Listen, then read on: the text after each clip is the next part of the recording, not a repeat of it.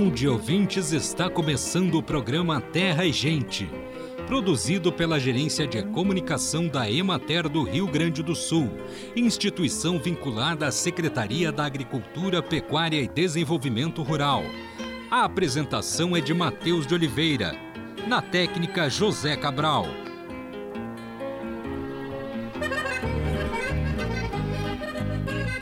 Existem nove vitaminas associadas ao complexo B, numeradas de acordo com a ordem em que foram descobertas. As mais encontradas em hortaliças são a B1, B2, B13 e B9.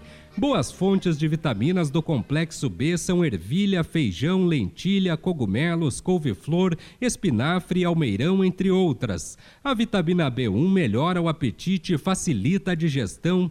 É necessária para a produção e utilização de açúcares, gorduras e proteínas e ainda ajuda no funcionamento normal do sistema nervoso. As hortaliças ricas em vitamina B1 são cará, abobrinha, almeirão, couve, lentilha, alho e feijão vagem. A vitamina B2 é importante para a queima de açúcares e gordura, para o bom funcionamento do sistema digestivo e também para a saúde da pele e a formação de anticorpos, e pode ser encontrada em hortaliças de folhas verdes como espinafre e brócolis, folhas de nabo e de beterraba, além de rabanete e feijão vagem. As plantas cítricas, apesar de terem determinadas exigências em relação aos solos, adaptam-se tanto a solos arenosos como argilosos, ajudando-as nessa adaptação o uso de diferentes porta-enxertos. Os mais indicados para o cultivo comercial são os areno-argilosos. Os citros não toleram solos impermeáveis. Devem ser evitados solos rasos ou que encharcam com facilidade. Nos primeiros dois anos ocorrem brotações nas plantas jovens abaixo da copa. Essas brotações devem ser eliminadas bem novas com as próprias mãos. Nos dois primeiros anos, recomenda-se a retirada dos frutos, pois os mesmos não têm significação econômica e atrasam o crescimento e as safras futuras. A capina pode ser manual, mecânica ou química. A capina manual diminui a concorrência do mato. O emprego de herbicidas deve ser feito com muito cuidado e com orientação técnica. A capina mecânica deve ser feita com grade de discos e roçadeira, em épocas diferentes. Como o retorno do capital é demorado, uma boa prática consiste em plantar culturas intercalares nos primeiros três anos, como feijão, amendoim, fumo, batata doce, inhame, abóbora, melancia, abacaxi, mamão e maracujá. O cultivo intercalar deve ser mantido a uma distância mínima de um metro e meio da laranjeira. Acompanhe agora o panorama agropecuário. A colheita da soja teve prosseguimento entre os dias 22 e 25 de maio, proporcionada pelo tempo seco e dias ensolarados. A operação foi interrompida a partir do dia 26 em função da ocorrência de chuvas. Esse fator e a existência de algumas lavouras ainda em maturação, semeadas ou ressemeadas tardiamente, após o período de estiagem, condicionaram a não finalização da colheita na semana passada. O índice colhido evoluiu de 95% para 97% da área implantada no estado. Em algumas regiões, como Alto Uruguai, Planalto, Serra e Fronteira Oeste, os cultivos foram totalmente colhidos. Nas regiões Noroeste, onde houve maior replantio tardio, e Sudeste, que costumeiramente utiliza cultivares de ciclo mais longo, a operação deverá ser finalizada nos próximos dias. A produtividade estimada aponta rendimentos entre 1.400 e 1.500 quilos por hectare na média estadual, representando variação negativa de 55% da produtividade inicialmente projetada. De modo geral, a produtividade é menor em lavouras ao oeste, mas aumenta à medida que nos deslocamos para o leste do estado, retratando os maiores efeitos da estiagem no oeste. De acordo com o levantamento semanal de preços realizado pela Emater no Rio Grande do Sul, houve redução de 2,63% em relação à semana anterior. Passando de R$ 184,72 para R$ 179,87. O produto disponível em Cruz Alta foi cotado a 189 reais, representando decréscimo de 1,56%. A colheita do milho também foi retomada até o dia 25, quando as condições de tempo seco e ensolarado foram favoráveis à diminuição de umidade dos solos e grãos. O índice colhido evoluiu pouco e alcançou 92% da área cultivada no estado. Nas regiões do Planalto e Alto Uruguai, a operação foi finalizada. Ainda há maior número de lavouras a serem colhidas nas regiões centro e sul do estado onde a operação é feita de forma escalonada e na região oeste e noroeste, onde houve replantio aos plantios em safrinha após o período de estiagem. E agora, uma mensagem da Embrapa com Selma Rosana e William Galvão. Olá, ouvinte do sul do país! Já estamos no ar com mais uma edição do Prosa Rural para você. Oi, pessoal! Todo mundo animado para o nosso programa? Ah, aposto que sim! Afinal, toda semana a gente traz as novidades da pesquisa agropecuária para você. Porque hoje vamos falar sobre insetos. Hum, insetos muitas vezes são um grande problema em lavouras, hortas. Pois é. Muita gente vê os insetos apenas como pragas. E se você ouvinte também pensa assim, não pode perder toda a nossa prosa de hoje. Exatamente. Hoje vamos entender as relações que existem entre diferentes insetos e também entre esses bichinhos e o meio ambiente. É isso aí, Selma. Muita gente ainda não sabe que existem os insetos benéficos. Sim, William. E não estamos falando apenas dos polinizadores, como as abelhas, que são tão importantes para as plantas. É verdade. Temos também os chamados inimigos naturais dos insetos considerados pragas. Eles são inimigos das pragas, mas são nossos amigos. Na natureza existe muita sabedoria, não é, William? Demais, Selma. Nos ambientes naturais, os seres interagem e se sustentam, produzindo em colaboração mais vida. Alguns insetos podem prejudicar uma planta, mas outros podem controlar as populações das chamadas pragas e impedir que elas destruam as plantações. Ou seja, a própria natureza nos oferece elementos para o manejo das lavouras. É verdade, William. Mas para contar com essa ajuda dos insetos benéficos, precisamos estar atentos. Isso mesmo. E assim podemos favorecer o chamado controle biológico conservativo. Mas para entender melhor tudo isso, vamos a Sete Lagoas, Minas Gerais, ouvir as explicações do pesquisador Walter Matrângulo, da Embrapa Milho Sorgo. E para conversar com Walter, a jornalista Marina Torres já está a postos. Acompanha aí. Olá, Walter. Antes de mais nada, eu gostaria que você você nos explicasse o que é o controle biológico conservativo. O controle biológico conservativo consiste em criar um ambiente que favoreça a vida de inúmeros insetos que colaboram com a produção agropecuária. No nosso quintal, na nossa roça, temos muitos insetos que sobrevivem e multiplicam-se se alimentando de outros insetos. O controle biológico conservativo é uma técnica que deve ser utilizada por quem optar por sistemas produtivos de base ecológica. Para aplicarmos o controle biológico conservativo em nossa propriedade, temos que considerar dois pontos principais. Em primeiríssimo lugar, conhecer os principais insetos agentes de controle biológico nativos, e que são muitos. Muitos insetos nativos são importantes agentes de controle biológico de outros insetos. O segundo ponto é o manejo da paisagem. O que podemos fazer para beneficiar os muitos agentes de controle biológico nativos? Conhecer as plantas da região é um ponto fundamental. Em que época estão as flores? Temos flores o ano inteiro?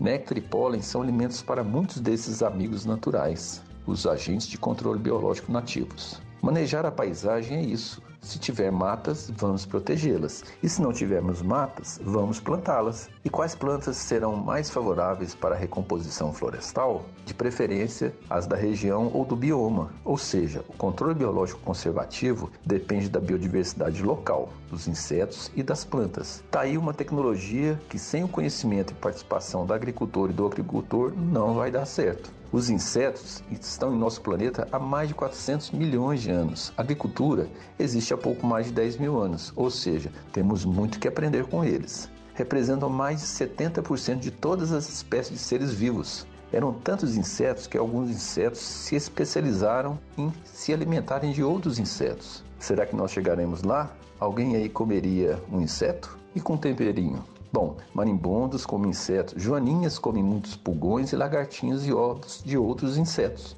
Hum, comer inseto? Sei não, hein, Selma? Pois é, William. Mas é muito interessante saber que alguns insetos se alimentam de outros e ajudam a proteger as plantas. Vamos então saber como podemos contar com essa ajuda dos inimigos naturais. Confira a continuação da prosa com o pesquisador Walter Matrângulo. Ele explica o que a gente pode fazer para favorecer o controle biológico conservativo. Para favorecer o controle biológico conservativo, é preciso conhecer os insetos agentes de controle biológico nativos, que são muitos. Entender um pouco mais da ecologia desses organismos. É importante melhorar as condições de vida desses organismos, alterando a paisagem da sua propriedade para que ali vivam e se reproduzam.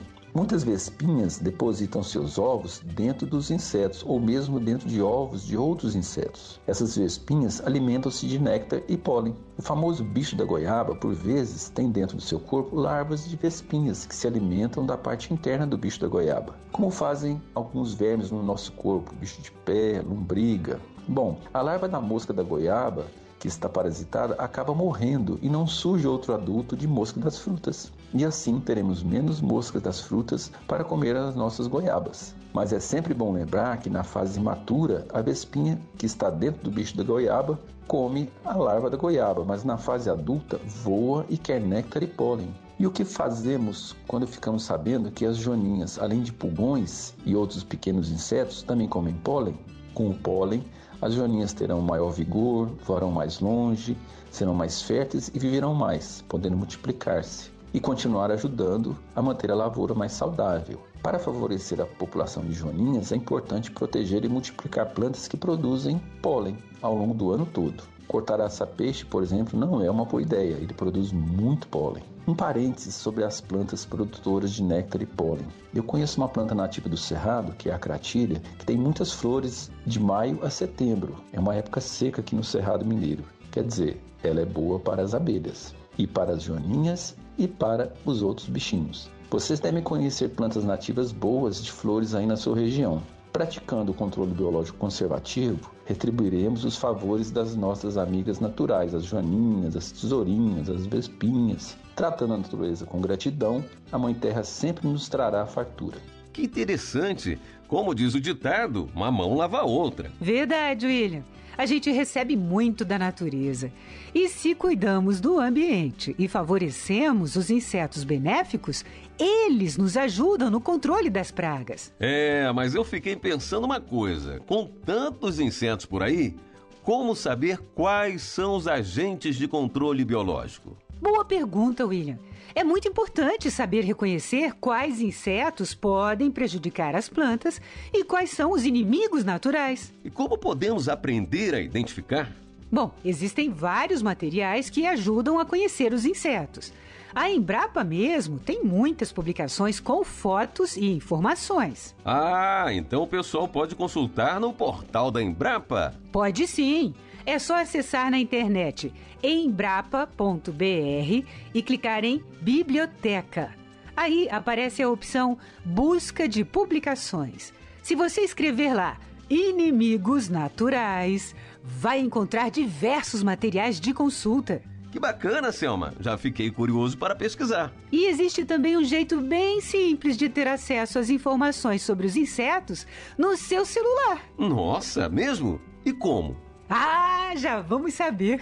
Quem conta pra gente é a pesquisadora Alessandra de Carvalho, da Embrapa Agrobiologia, que fica em Seropédica, no estado do Rio de Janeiro. Sabemos que reconhecer os insetos benéficos no campo, em meio a tantos insetos presentes nas plantações, não é uma tarefa fácil, embora muito importante para o sucesso do controle biológico conservativo. Por isso, a Embrapa criou o Guia Inat para auxiliar o agricultor nessa tarefa. Ele é um aplicativo para celulares e tablets, no qual você pode acessar imagens e informações sobre os agentes naturais de controle de pragas no campo e na palma da mão. É bom lembrar que, uma vez instalado, não é preciso mais sinal de internet para ter acesso a tudo isso. Simples e prático. Que bacana essa dica da pesquisadora Alessandra de Carvalho, hein, Selma? Quero baixar esse aplicativo, hein? Como é que eu faço? É fácil. O aplicativo é gratuito e está disponível na loja de aplicativos Google Play. É só buscar Guia INAT, que se escreve I-N-N-A-T. INAT. Já vou baixar e começar a conhecer os insetos que são agentes naturais de controle de pragas. E por falar em conhecer insetos, o pesquisador Walter Matrângulo tem um caso curioso. Vamos ouvir?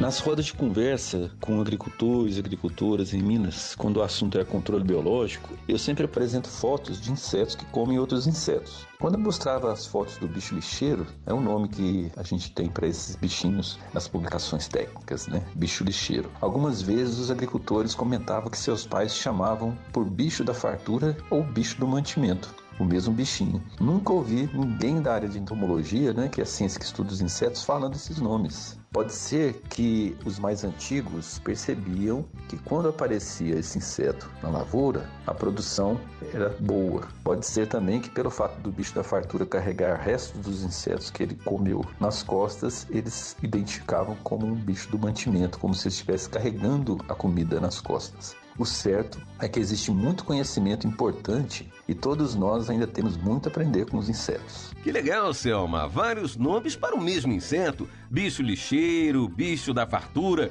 bicho do mantimento. Bacana, não é, William? Esse assunto é muito interessante. Então vamos passar os contatos para quem quiser saber mais sobre controle biológico. Anote aí o número da Embrapa Milho e Sorgo. O DDD 31, o telefone é 3027 1164.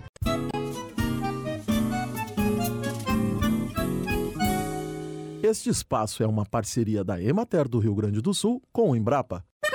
A produção orgânica de hortaliças exige a reformulação da organização da propriedade, que diverge bastante da disposição adotada no sistema convencional. O aspecto mais importante é a subdivisão da propriedade em talhões, que preferencialmente não ultrapassem mil metros quadrados, com elementos que promovam o condicionamento climático das culturas e a preservação da biodiversidade. O uso intensivo das áreas associado a ciclos sucessivos de cultivo exige maior atenção dos produtores de hortaliças na construção e proteção dos talhões. O talhão possui papel fundamental na administração da propriedade e gerenciamento das atividades de produção. A disposição dos talhões e da infraestrutura na propriedade deve reduzir as necessidades de transporte de mão de obra para execução dos trabalhos, pois na produção de hortaliças há grande movimentação de mão de obra e insumos, o que exige eficiência no funcionamento do sistema, visando facilitar a administração e reduzir os custos da atividade.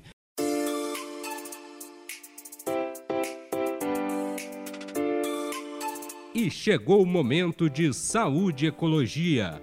Composto por uma mistura dos gases metano, dióxido de carbono e outros, o biogás é produzido a partir da digestão anaeróbia de diversos tipos de biomassa, sendo atualmente muito usados os resíduos agrícolas e os dejetos animais.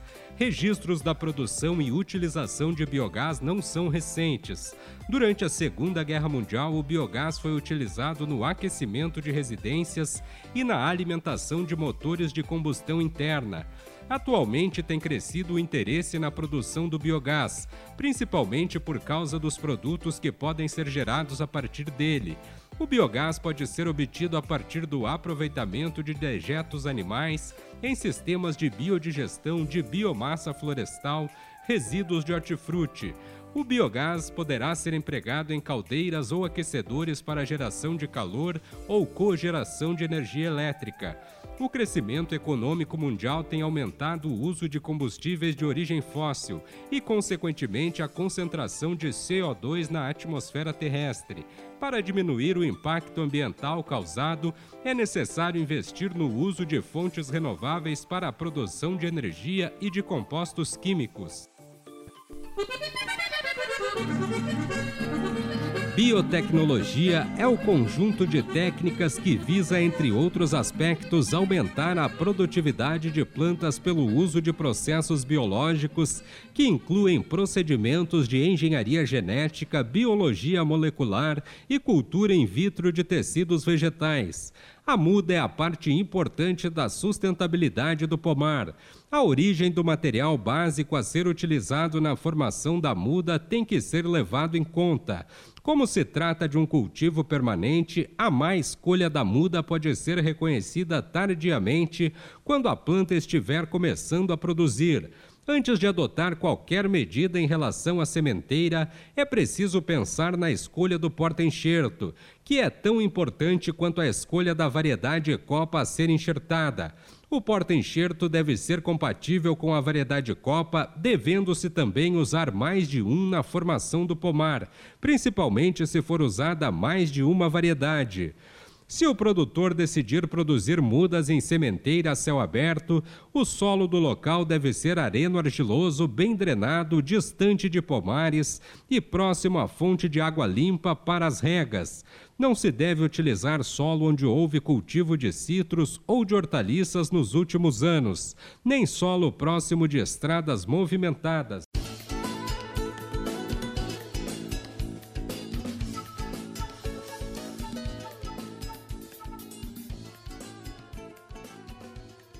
Acompanhe os preços recebidos pelos produtores do Rio Grande do Sul na última semana. Arroz em casca, saco de 50 quilos, preço menor R$ 65,00, preço maior R$ 75,00, preço médio R$ 69,64.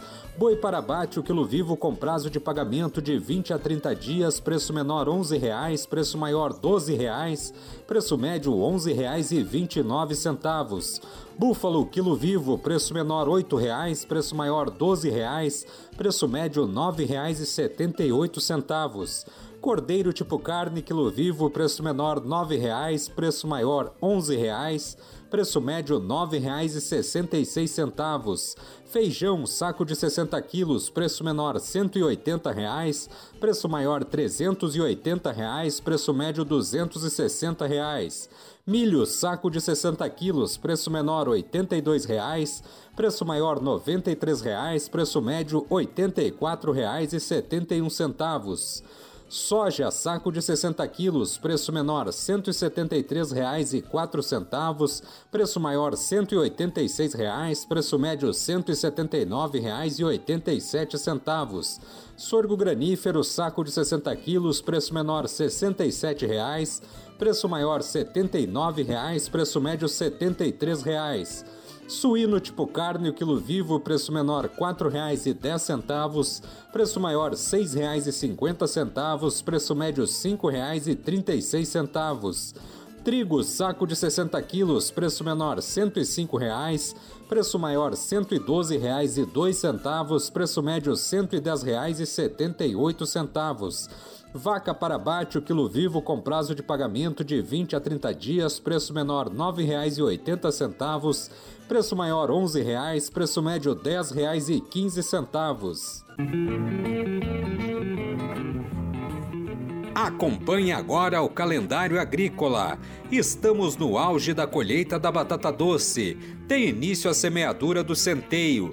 Está terminando a semeadura da couza começa o plantio da maçã, chegando ao seu final a colheita do milho. Estamos no auge da semeadura do trigo. Junho é mês de se plantar agrião, beterraba, alcachofre, ervilha, alface, salsa, alho, cebola, berinjela, cebolinha, cenoura, chicória, couve chinesa, couve-flor, couve-manteiga, espinafre, rabanete, repolho, radite, rúcula, abacate, caqui, laranja, maçã, marmelo, noz, pêssego, tangerina, uva, trigo, triticale, aveia para grão, cevada, linho, lentilha, beterraba forrageira, capim elefante, cornichão, ervilha, almeirão e nabo. As condições climáticas interferem de maneira decisiva na produção de hortaliças. Extremos de temperatura, umidade e excesso de ventos podem comprometer a produção da maioria das hortaliças. O condicionamento climático é conseguido com a delimitação dos talhões de cultivo por cordões de contorno ou cercas vivas, uso de cobertura morta de solo com restos de gramíneas ou leguminosas, plantio direto sobre palhadas e plantios consorciados, o uso de coberturas vivas com algumas espécies de grama e leguminosas rasteiras, como amendoim forrageiro, tem sido testado para o cultivo de hortaliças, contribuindo para melhorar o ambiente de cultivo e outros benefícios o principal mecanismo utilizado pelo produtor orgânico como fator de controle climático é a cerca viva, que funciona como um quebra-vento, reduzindo o impacto dos ventos frios ou quentes e a movimentação de algumas pragas e doenças, criando uma sequência de microclimas com maior ou menor sombreamento, umidade e temperatura, garantindo eficiência na fotossíntese. A cerca viva funciona também como um tampão fitossanitário, dificultando a livre circulação de pragas e inóculos de doenças dentro da propriedade. Bem, amigos, hoje nós vamos ficando por aqui. Esperamos por vocês na próxima semana com mais um programa Terra e Gente. Um bom dia para todos.